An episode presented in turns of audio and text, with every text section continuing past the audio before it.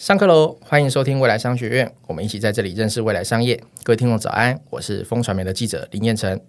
台湾电信业打破屹立近二十年三大两小的局面，即将迈入新三雄时代。其中，远传和亚太的合并案已经在今年获得 NCC 公平会两大主管机关核准通过。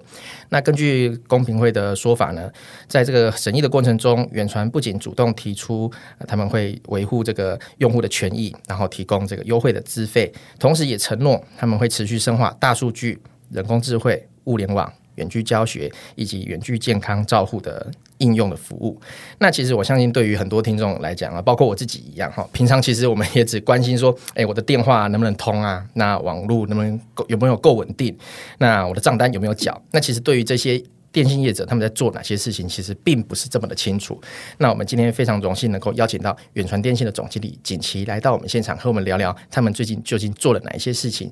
总经理早安，嘿，早，燕城早，然后各位风传媒的听众朋友，大家早。是，那我们首先恭喜远传跟亚太哈，你们之前呃已经有举行了这个订婚庆，那是预计说今年第四季我们可以做这个合并的完成这样子。那呃未来新远传呃我会拥有这个最大的五 G 频宽，那最大的。连续低频以及最大总频宽这三个优势，那我们首先想要先请教这个总经理，就是说在我们这个原雅病的过程中，你们多次强调呃最环保的网络，那为什么这个环保的网络这么重要呢？好，嗯。这个环保这个议题哦，从我几年前看这个 Bill Gates 的怎么样这个防止这个呃气候的一个灾难的这个书以后呢，我自己对这个 ESG，尤其是在环境这个这个变迁的这个议题上，我是有深会的深厚的一个体验哈、哦。嗯、那也觉得说，真的这个不是以前大家什么气候暖化你就听听过去啊、哦，我就是真的觉得说这一个刻不容缓。那这个是企业的一个责任，那我们也相信更多的这个民众。也有这样子一个认知。那远传是一个电信公司起家的，这是我们的本业。嗯、那这个网络呢，就是我们的重中之重。那我们这个 ESG 要融入我们自己的营运，所以我在这个网络，我强调我们是一个最环保的，因为我们有很多的地方可以做选择。我少用一些基站，但是达到一样的好的一个一个呃呃效果的一个网络，嗯、那我就在省了很多基站，我就省了很多电，我也就省了很多的碳排。嗯，那所以这是我们把这个真正。的 ESG 的理念，这个深化到我们自己的营运当中。是，那我们这么认认真呃用心的在做环保的时候呢，那如果我们的用户选择远传，那我也希望他们同时也知道，他也是在他在对这个环保的一个一样的，他对这个环保的一个认同。嗯、好，所以所以为什么我们说这个最环保的网络对我们来讲是很重要的？是，但是做这个最环保的网络对于你们来讲，是不是需要也要投入一些成本，或者说对于你们会有什么样的效益？可以不我们分析？哦是是，这个其实我常常讲，这业绩真的是要花钱的哈。那可是有人花钱就会有人赚钱哈。那但是对我们来讲的话，像我刚刚讲的，我们网络在我们我们远传，差不多一年是六亿多度的电，我们用的，所以我们最大的这个碳碳排就是来自这个用电。嗯，好，那这个，所以我们六亿多的电里头，我的基站台，我们的行动网络基站台占了七十五 percent。是，那如果再加上我的机房的话，这个总共的就是八十五 percent，跟我的网络是。有关的，所以我这个八十五 percent 的这个用电，我如果能够在这个上面再做怎么样的精省，好，那就是节能减碳。那一方面是环保，好，那是很重要的。但是对于我自己这个我的远传自己马上来讲的话，就是我的电费可以降低嘛。嗯，那就是对最近电费也一直在涨，对，好，那所以这个成本是很大的。你用一度差不多就是我们是付的三点一九，好，那这是有一阵的数字，最近有没有再涨一点？我倒是 没有。那你就一层你就知道，快二十亿。好，快快二十亿的这个这个，也是很惊人的规模。对对对，那所以我们自己这个省电，好，那那另外一方面就是说，这个能够省的这个碳排，能够节省这个碳排也是非常可观的。是。那呃，既然我们谈到这个 ESG 啊，那再请教总经理，就是说远传选择切入 ESG 的角度，都是跟你们自身的这个通讯、资通讯的专业是有关。那你们主要考量是什么呢？嗯、呃，我刚刚就像我刚刚提到的，就是说，其实我们这个 ESG 啊，必须融入你的这个企业的本业，你企业的营运，嗯、它不是一个专案。ESG 不是做专案、，ESG 就是 part of 你的的内化，对，要内化。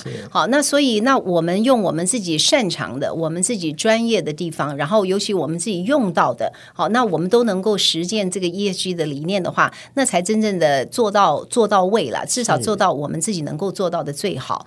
好，那我们远传的这本来在发展这个大人物，哈，那就是首重这几个，就是大数据、人工智慧、物联网，好，那我们的 AI 跟这个还有我们的五 G 这个通讯的这些的这个长长项，所以我们在发展我们那个时候在发展新经济的这些这个解决方案的时候，其实很多都是它的本身，就是说，比如说我们说智慧城市，它很多就是根据一个这个这个节能减碳的一个一个目的来的。嗯、那所以我们就说，哎，我们新经济的解决方案其实也就是绿经济。好，那所以那是本来就是我们要发展的一个成长曲线，然后也用的是我们自己在一直深耕的一个专业的一个长项。嗯、那所以这样子做起来的效益会更大。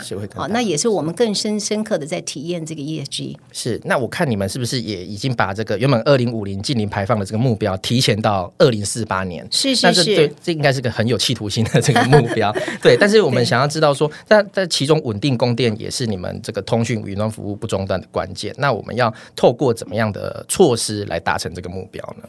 好，这个这个问题很大哈，就是说，其实大家在讲说这个近零，嗯，最后还是一个，就像我们今天说，我们发电，我们这个呃去去买绿电，或是我们自己呃建那个绿电，就用太阳能，那这些绿电啊，最后还是进了台电的电网嘛，哈，那所以所以我们说台电的电呢，就越来越呃从原来的电就变成灰电，然后希望它越来越绿嘛，那个成分。嗯、那现在我们差不多一度的台电的这个它的碳排是差不多零点五零七公斤吧，这样子哈。那所以你看这个就，但但是等到台电这个电越来越绿，也就是说我们越多的绿电进去的时候，嗯、那台电这个电网里头也越来越绿，那那个碳排的系数就越来越小。好，那这是那对于我们来讲，我们还是要用电。好，那但是只要就是说我们大家的一起努力，一直往里头把这个就弄得越来越绿的时候，那本身就会解决很大一块。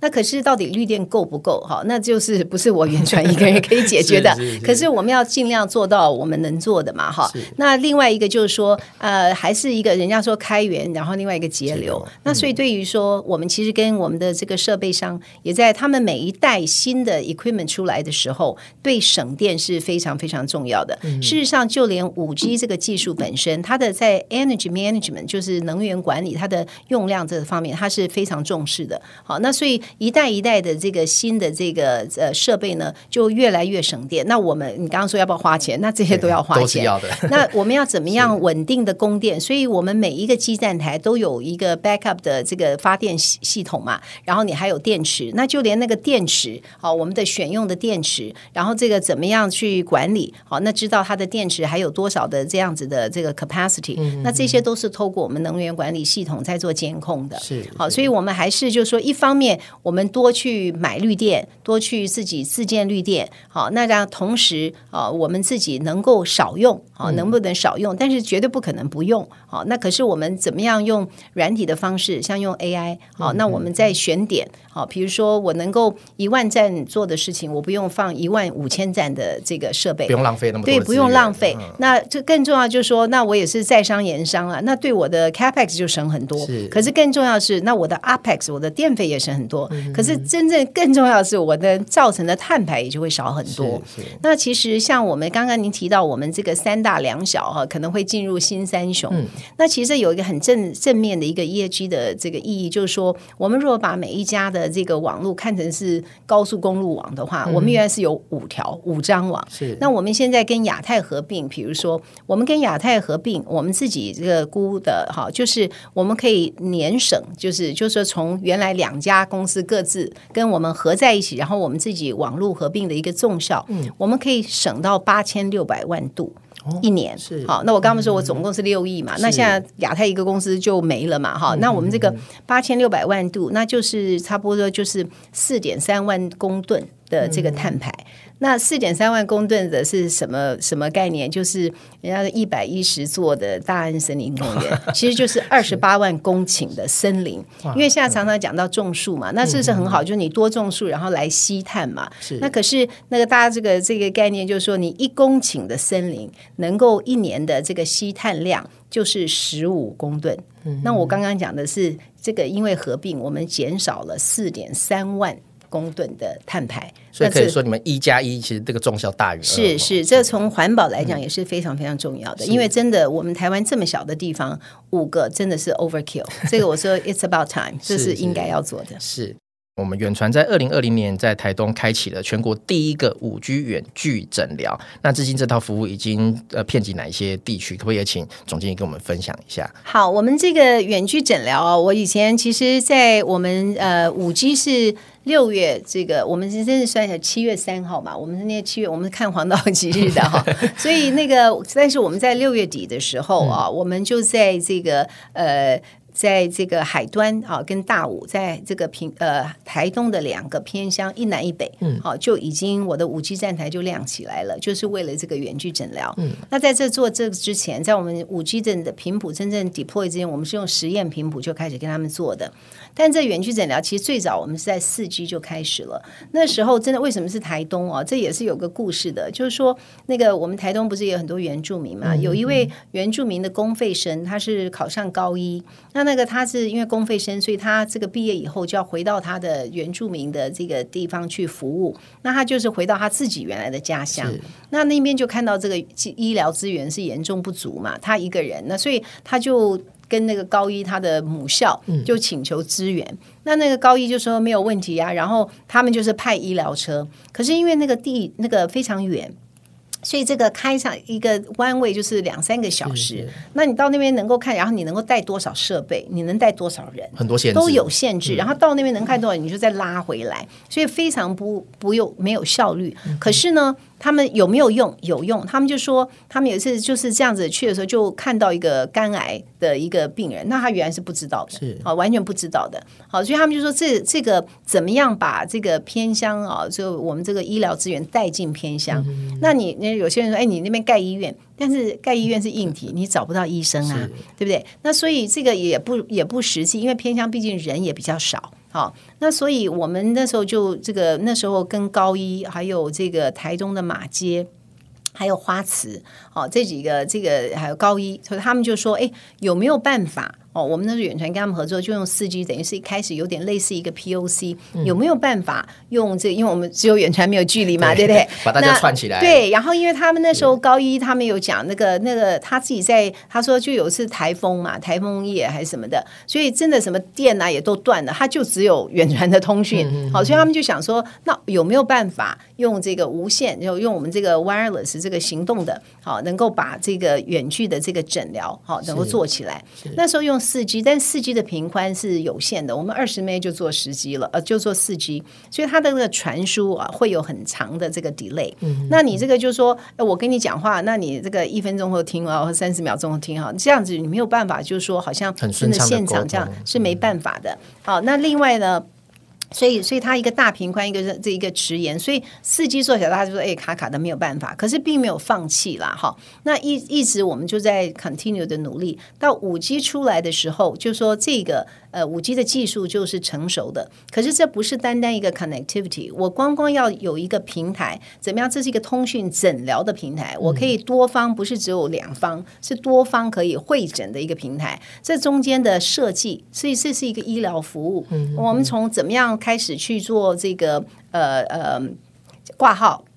然后呢，又有好几个医院，那不同的科别，啊，这些怎么样？这个 reservation 啊，这些都要把它想进去。然后在在会诊的时候，那个医生远距医生可能要看你，哎，你现场做这个五官镜啊，然后五官镜看的东西，现场直接 real time 就是上传。所以在远距的那个在在大城市里的医生就可以看到，哦，你的眼睛是什么情况？好像这样子的。那所以很多这种传输，这整个的设计都必须要尽量，就好像你就是在。同一个地方一样的，所以那是我们很早就一直在开发，那远传自己开发的，嗯、所以等到五 G 就是最后这水到渠成，你就需要那个 connectivity、嗯。好，那那个那个五 G 为什么你们说哎，那固网也可以？那但是固网的这个问题就是你要都是 fixed line 要接嘛，而且它有的那个固网的那个 bandwidth，它给的那个速度其实也没有五 G 来的大。是。那另外就是说，你这种在平板上就可以了。我今天从这一楼到下面到楼上都可以。你如果是用固网就没有这样子了，你就没有那个移动性，你没有那个那个 flexibility。好，所以我们这个做起来以后，事实上这个这个是让我们觉得说，这不是只是做生意啊，这是做公益。公益。好，因为真的 我们的同仁在做这个，因为我们 enterprise 的每次都是有业绩压力嘛，是吧？然后大家都说，哎，要 revenue 要多少多少。可是我的这个同仁当初在做这个时候，我们说，哎，这个 margin 怎么样，profit 怎么样？其实我就是跟他们讲，我们能够打平就好。好，我说这个东西真的就是做公益，而且知道说五 G 是真正可以救人的。就我们来讲，这也是一种成就感。好，我们自己做网络的，然后看到这个这个怎么样科技真的可以帮到人，很实际的应用。对对对，就就是用网络代替马路的一个概念。是，尤其这个偏乡又是弱势，然后这个偏乡的居民的平均寿命是比。城市的这个少了好几岁的，嗯、好，这跟他们的医疗资源的那个稀缺也是有关系，是，绝对有关系。那目前我们这个服务只在台东地区吗？还是没有没有，我们已经在十二个县市哦都有了。然后这个我记得是两百六十几个村里，哦，就是都是偏乡的村里。那那个我们因为第一个跟台东做，那时候是卫福部的一个专案，嗯，好，然后因为做了，他觉得很成功。那时候的这个医事司的司长石司长，就是后来的那个。次长，然后现在是环呃健保署的署长，嗯，他真的是推动远距诊疗的，真的是推手。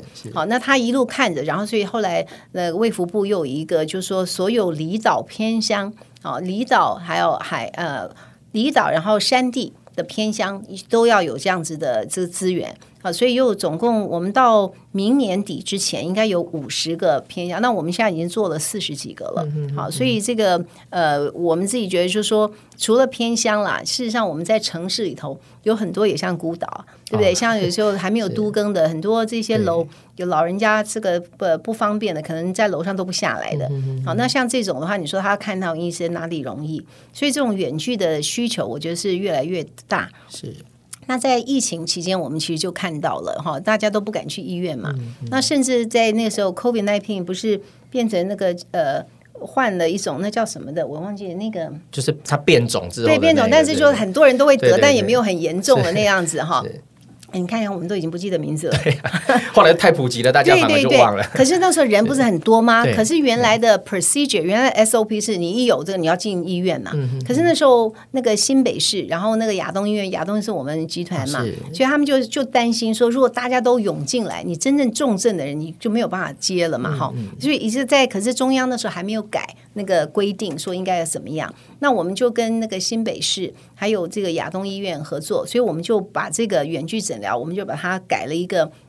民众版，民众自己可以在手机上 download，然后可以直接注册，然后直接先让他有个机会跟这个医生看到，嗯、问一下问题，然后知道，哎，你就在家里就可以，你不用进来，那大家心里就会比较安嘛。那所以事实上，在这个疫情中，我们这个这样子的这个呃诊疗哈，通讯诊疗，我们叫做通讯诊疗。那这个在这个疫情期间也弄了两万多的人次的服务，嗯、这样，所以这个需求是绝对有了。那在这个偏乡之后呢，那个十次长他那时候也大力的推动，所以他们把适用这种远距诊疗的这个条件，其实做了相当多的放宽。嗯，比如说慢性病的呀，然后什么的，他们有很多的这个就可以适用了。所以现在不是只有偏乡才会有。哦、那我相信这个再过来越来越多的。好，是可以适用的。那这个真的就是说，大家能不去医院，当然都不要去医院嘛，是，吧？然后每次到医院也要等很久，嗯、是吧？那你等那个时间，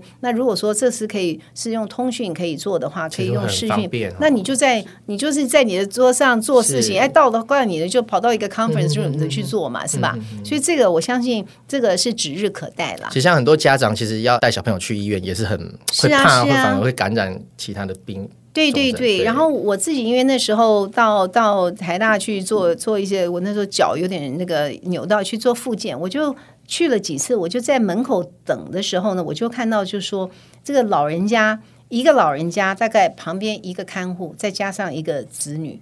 就三个人，然后陪他这样上来。嗯、可是你要知道，老人家能够自己还能够走，或是被推着来的话，表示情况还不是那个。那他们可能就是来。